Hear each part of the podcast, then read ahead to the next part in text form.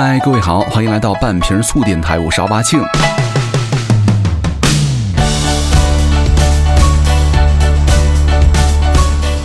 那可能是跟这个年纪大有关吧。最近我居然开始那个学着靠每周这个星座运势来支撑我一周的工作，然后觉得有点盼头哈。然后没有点心理慰藉真的不行哈。所以说啊，又是新的一期了，就是日常迷信又开始了。听完转发并且点赞，本周好运随身，而且会有横财出现。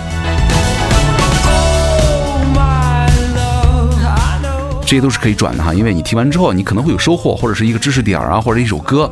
呃，但是问题又是，你们应该见过那些整天转那些乱七八糟的，什么一日瘦身、三日瘦腿操的人是吧？有什么用啊？对不对？转了你会做吗？你们可以看一下哈，那些个玩抖音或者玩什么什么乱七八糟的那些女的，有几个胖的？而且说起来挺惭愧啊，记得就是所谓减肥的一次哈，虽然我也没有特别胖过。是完全没有去健身的，只不过就是执行了早睡早起啊，尤为重要。而且吃早饭，然后就开始嗖嗖的，就是减了几斤。可能就是你这个胖本身就是懒惰的一种了，你积极了，胖就会不见了。而且各位，你不要相信节食哈，我觉得一切节食减肥法都是王八蛋。突击减肥尤其是了，会导致你记忆力下降、皮肤变差、头发脱落，然后呢？就是口臭是吧？体重是掉了，但是你减掉的是水分。你恢复正常饮食之后呢，没有不反弹的。因为节食它一般就会降低你的基础代谢，消耗肌肉，变成易胖体质。然后呢，其实减肥我们应该减的是什么呀？脂肪。而减脂啊是个慢工出细活的过程，你坚持到了，自然就瘦了。但是你还得运动，对吧？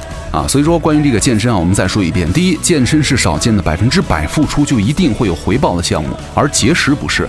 第二呢，唯一的秘诀就是坚持了，大部分人坚持不下来啊。第三，有功夫你求教什么教程啊，还不如从现在开始。再好的计划也敌不过你躺着刷微博，就像我一样。现在不是流行那个 vlog 是吧？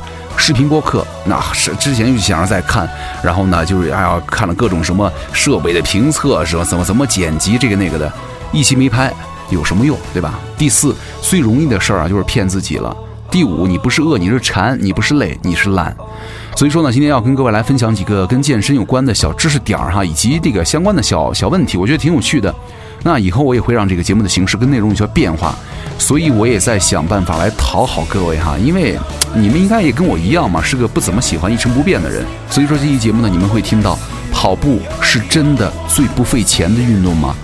你们知道吗？为什么现在越来越多的城市爱办马拉松了？那为什么越来越多的人喜欢跑马拉松了？它跟这个 GDP 有什么关系？还有那些号称减肥的零卡饮料，到底是科学呢，还是市场营销啊？健身房你知道都是怎么选址的吗？我们来一一了解一下哈。咱们首先来说一下这个喝啊这个话题啊，那些个号称减肥、健康减肥的零卡饮料，到底是科学呢，还是市场营销呢？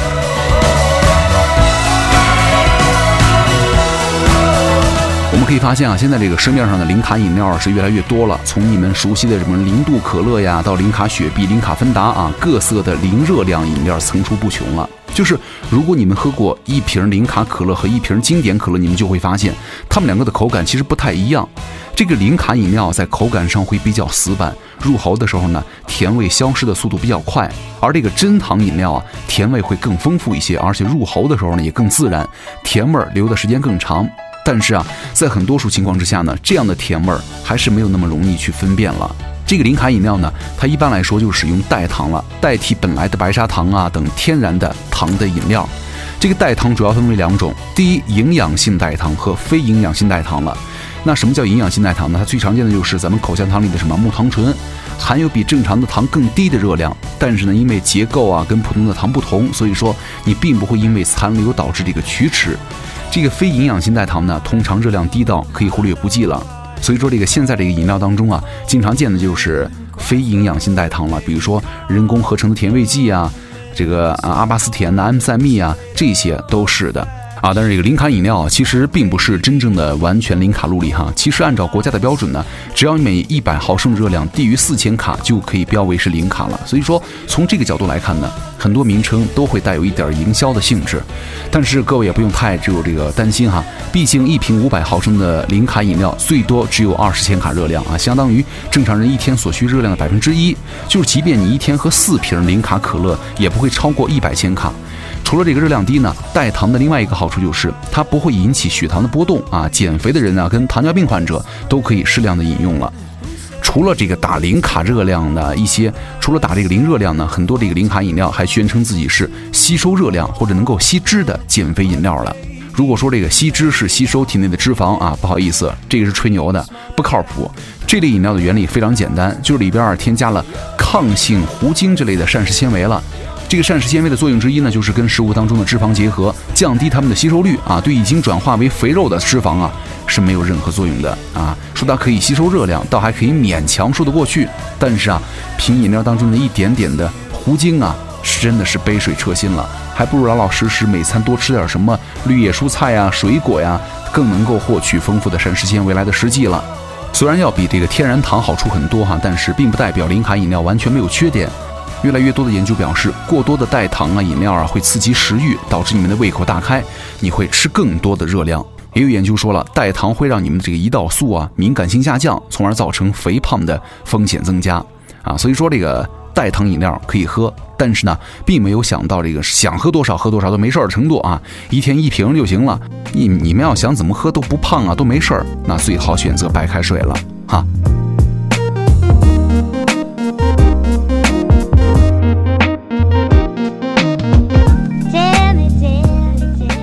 好，那说完了喝，咱们再来聊一聊这个跑啊，跑步。因为最近感觉，呃，就我身边每天什么都在搞各种各样的什么马拉松跑步啊，地产商也在搞，政府也在牵头搞，甚至很多广告公司啊也开始搞跟跑步有关的一切活动了。那问题来了哈，为什么越来越多的城市爱办马拉松了呢？现在这个体育锻炼成为了一种时尚的生活方式了啊！一个城市的马拉松呢，一般都是这个城市的一个节日，因为在城市的街道上奔跑呢，所以说除了参赛选手跟主办方之外呢，还会跟城市的方方面面产生联系。一般来说哈，一个城市举办马拉松，一般会从以下的几个方面去考虑啊。第一个就是城市的宣传和展现了，就是马拉松的这个赛道设计呢，一般就是展示了一个城市最主要的风貌和历史了。通过各类媒体传播呢，是对一个城市的全面的展现啊。对于大量在这个体育场馆啊进行的赛事呢，马拉松距离长、时间多，参与的人数多，所以说对于城市的宣传呢是涉及到很多的。因此呢，大部分城市的马拉松在赛道的设计上都动足了脑筋。比如说上海马拉松就从外滩起跑，经过南京路啊、淮海路等最繁华的街区，最终呢在上海最大的体育场八万人体育场内冲线啊。国外的著名赛事，比如说东京马拉松，也就串联起了市政厅啊、皇居啊、银座啊、浅草啊，最能代表东京等城市风貌的区域了。所以说，这种宣传效果呢，是很多中小城市很看重的哈。一次比赛是对于一个区域、全国乃至世界最好的展示的方式了。第二，它可以驱动消费了。在美国哈，一个马拉松参赛者他会直接的带动超过五百万美元的消费。那同时呢，一个选手会影响到四个人关注比赛，产生潜在消费。而且啊，国内的赛事运营还不够成熟，但是呢，每个参赛者为之前缴纳的报名费啊、吃住行费用啊以及装备的开销，也是一笔开费，是吧？一些城市的马拉松呢，也会大量的吸引外地参赛者，比如说国内的无锡马拉松啊、扬州马拉松等赛事呢，经常导致了举办城市当天一房难求。第三就是资源的共享利用了。现在有很多旅游城市都会在旅游的淡季举办马拉松，比如说澳洲的黄金海岸，是吧？每年的七月的第一个周末，这个时间是黄金海岸的旅游的淡季，很多接待这个资源呢产生了闲置，所以说马拉松呢刚好可以错峰的使用资源。国内也有很多案例啊，比如说这个崇礼是著名的滑雪场，是吧？冬天都是热闹非凡，但是呢，这两年呢，很多赛事公司啊，在夏天举办了这个越野赛，对于当地的资源呢，反季利用也是提高效率的一种方式了。那咱们拿到咱们国内来说的话，北京马拉松和上海马拉松无疑是咱们中国最具影响力和价值的赛事了。其他比如说厦门马拉松、武汉呐、重庆、无锡、哈尔滨、兰州和西安马拉松，也获得了很好的口碑和影响力了啊。那说完了这些，咱们要进入下一个知识点了。既然马拉松的类似活动这么多，也就肯定了一点哈，它是有市场的。那么，为什么越来越多的人爱跑马拉松了呢？它跟花钱、消费和 GDP 有什么关系呢？继续来了解一下。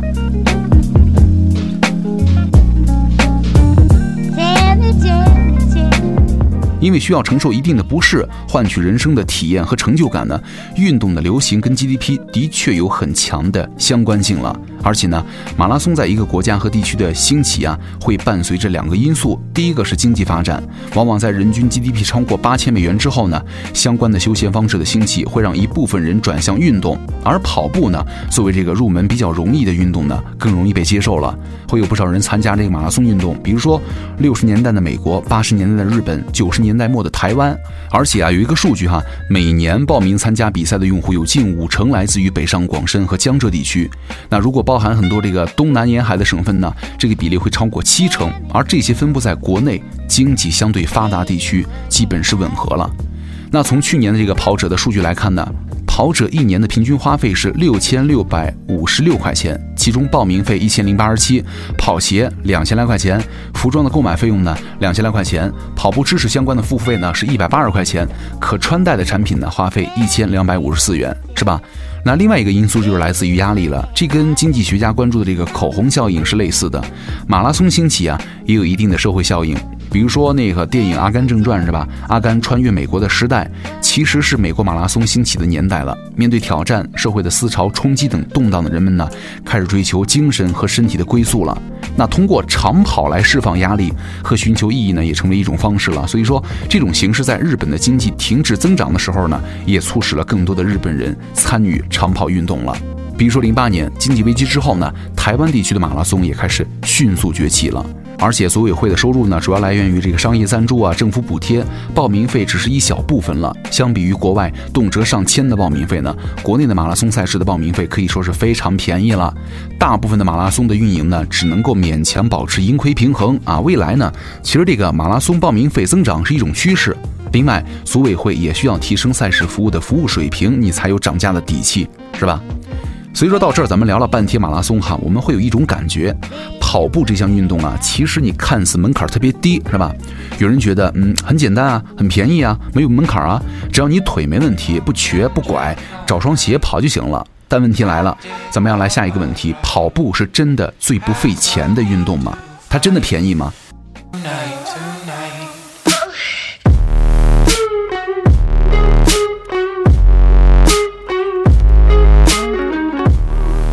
很多人觉得哈，不管跑多久，不管能不能跑，装备你得先买齐吧。其实啊，跑步还真的不是最不费钱的运动。针对这个跑步能力在十公里以上，而且具有稳定跑步习惯的人群啊，进行了调研当中发现，跑者的花费是惊人的，而且在不断的增长。我们来看一下，这个跑者们一般都会把钱花在哪些地方哈？跑步成为习惯的人呢，跑到后来总会有一颗参加比赛的心。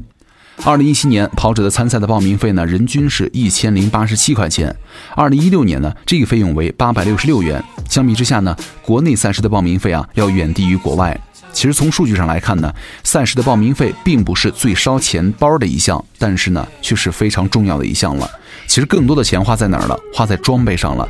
这一点初跑者可能会有感触哈，就是你不管能跑多久，先把装备买齐，那就当是激励自己开始跑步的动力了。二零一七年的时候呢，跑者用来购买服装和其他的配件的人均花费为两千零九十九元。你觉得这个一双鞋啊，一套跑步服就可以跑步了？太天真了。跑者对于这个装备的需求啊，其实是永无止境的。什么运动 bra、压缩的腿套、什么防磨短裤、专业的五指运动袜，甚至专业的运动内裤，都是花销的地方。另外还有一个可能可能会被忽略掉的趋势，就是体育啊这个细分领域的知识付费的意愿正在逐年的攀升。二零一七年呢，跑者用于类似于跑步相关的知识付费的费用呢，人均是一百八十块钱啊。你觉得跑步就是张开腿就行了？其实事情没那么简单的。这两年呢，类似于跑步的专项训练的课程呢越来越多，跑者的学习什么科学跑步的途径呢，也不再局限于文字啊、视频、音频了。尤其是现在啊，什么在线的社群呐，很丰富了。如果你想跑得久的话，你就得正确的去学习一下。那我觉得花费最大的无疑是这个跑鞋了，是吧？这个单品是有点贵了。二零一七年跑者的人均在跑鞋上的花费为两千零三十六块钱，二零一六年的时候是一千六百五。所以说，如何选择跑鞋也是很多跑者呀经常遇到的一个问题了。那么选择跑鞋的第一步哈，要确定鞋子的使用场景，你是训练呢还是比赛啊？是路面啊还是田径场啊还是野外啊？对吧？最后咱们要考虑一下自己训练的频率和训练的距离了。这样的话就基本能够确定是选择一双越野鞋还是路跑鞋，是轻量的竞赛鞋还是正常的慢跑鞋或者训练鞋了。第二呢，我们要测量一下这个参数，比如说脚长啊、脚围啊、体重啊，这三个参数可以确定鞋子的尺码以及承受的能力。那第三步呢，就是要确定一下自己跑步的习惯有关的定性参数，比如说你的足弓类型啊、内外翻呢，还有审美和信仰了。这样的话，你就能够决定你自己应该选这个支撑款呢、缓冲款还是控制款，以及哪个品牌的鞋子了。那最后一步呢，就是试鞋了。我们可以去这个实体店去试鞋。如果各位不嫌麻烦的话，某宝啊，据说是可以无理由退换，也可以考虑啊。四大跑鞋的这个品牌呢，在官网上也都推出了这个选鞋工具，也可以去尝试。那到这儿呢，咱们说到这个装备了，我们就来多聊两句哈。我们现在见到很多我们说的这个装备狗是吧？就是在健身房里贼专业，你去跑个步啊，做个有氧，你就是带着发带啊，可以理解是吧？还防汗，但你为什么要带着护腿、护腰和护腕呢？毛巾挂在脖子上，穿一双看起来很贵的篮球鞋，我一看就能够想象到你这个拖鞋之后的味道了。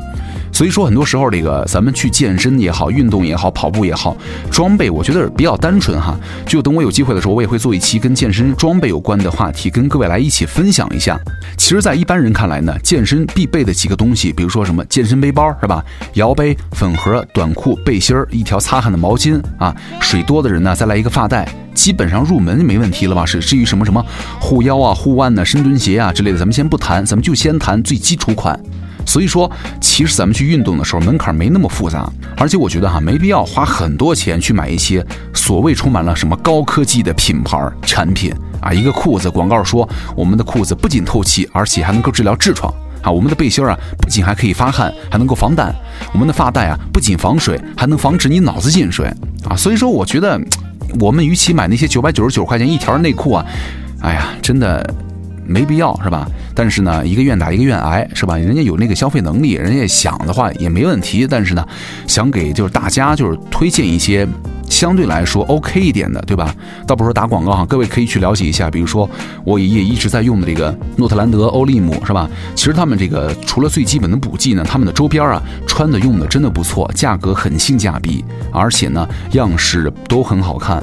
在我微博上也经常会有人问我，就是什么包啊，什么水壶啊，什么这个是背心儿啊，什么裤子呀，你们去搜一下，真的都有，价格实惠，很高的性价比。你们可以去微博搜一下，比如诺特兰德呀、欧利姆，都去。看一下啊，别喷啊，去看了一下再说。那你们也可以关注我微博奥巴庆，我也会分享给大家一些我经常用的好玩的好看的东西，比如说一些健身的用品，是吧？好，那最后呢，再跟各位来聊最后一个问题，就是听我节目的人百分之九十九吧，应该说都有健身卡是吧？都有在健身房训练的经历。你们知道健身房是怎么选址的吗？那在回答这个问题之前呢，咱们需要把健身房做一下分类啊。第一个是传统的会员制健身房，那另外一类呢是这两年兴起的按次计费的健身工作室、健身仓。其实从这个商业模式上来说呢，健身仓啊是针对于传统健身房的一次解构了。传统健身房的会员卡的制度呢，所隐藏的意思就是那些个买了年卡却长时间闲置，也就是不使用设备的会员呢，替那些经常使用设备的会员呢。分担了一部分的成本啊，所以说传统健身房的设施啊越完善越好。那些有游泳池啊、有淋浴房的健身房啊，要比其他的健身房更容易招来到年卡会员。那么至于这些会员呢，有多少比例是真的每周去锻炼的，就很难保证了。所以说各位，如果你们办了卡不去，你们就是在替其他的会员、经常去的会员去分担费用了。在选址上，因为需要足够大的面积去容纳丰富的活动空间，是吧？传统健身房呢，一般会租这个写字楼啊、商场啊、临街的店面。那这两年咱们可以看到，这个流行起来这个健身仓或者健身工作室，实行的是按次收费。也就是说，每部分的设备的效率啊，都要发挥到最大化。那同一段时间里啊，最多人次使用，你才能够收回成本。这就跟共享单车有点像了。他们计算收入的类型的出发点，一般都是按照设备的使用次数来的，而不是按照到店儿的人数来计算的。就是每台健身仓啊，平均每天使用次数在十二到二十次之间。根据健身仓摆放位置的不同呢，使用频次上会有上下浮动。那不同的小区啊，复购率也会有差异啊。因此，这个健身仓和私教工作室呢，一般都是占地面积不大，位置在社区附近。那大多呢，仅保留最为核心的健身器械部分了，往往呢，连这个洗澡房都没有。那其实就这个健身操而言呢，主打的是二十四小时的健身概念，离住宅区的距离呢一般来说非常近，用户们可以全天随时运动，回家解决健身之外的需求了。相对来说哈，健身舱可以为运动的健身人群呢节约更多的费用，而且呢，健身舱平均一天的使用时长呢在五到八个小时，高峰时段呢集中在了早晨五点到九点以及晚上的七点到十二点。那么这两个时段呢，主要使用的人群基本上是比如说有氧为主，是吧？那平峰期的碎片化时间会在每天一到两个小时左右。呃，之前还了解了一个，比如说某健身仓为例的话，他们会选择，比如说零四年以后建设，就是小区不太老，住户呢在一千户以上的小区为主啊，临近地铁和交通便利的小区为最好。这样的社区呢，年轻人和孩子居多，对于健身仓的概念呢会更加的适用。好，那以上呢就是今天给大家带来的这个节目了哈。如果各位有什么想听的或想聊的，也可以来关注我的微博奥巴庆，去跟我说一下。那最后呢，跟大家分享一段话，我觉得说的很好。现在这个网络上这个喷子很多是吧？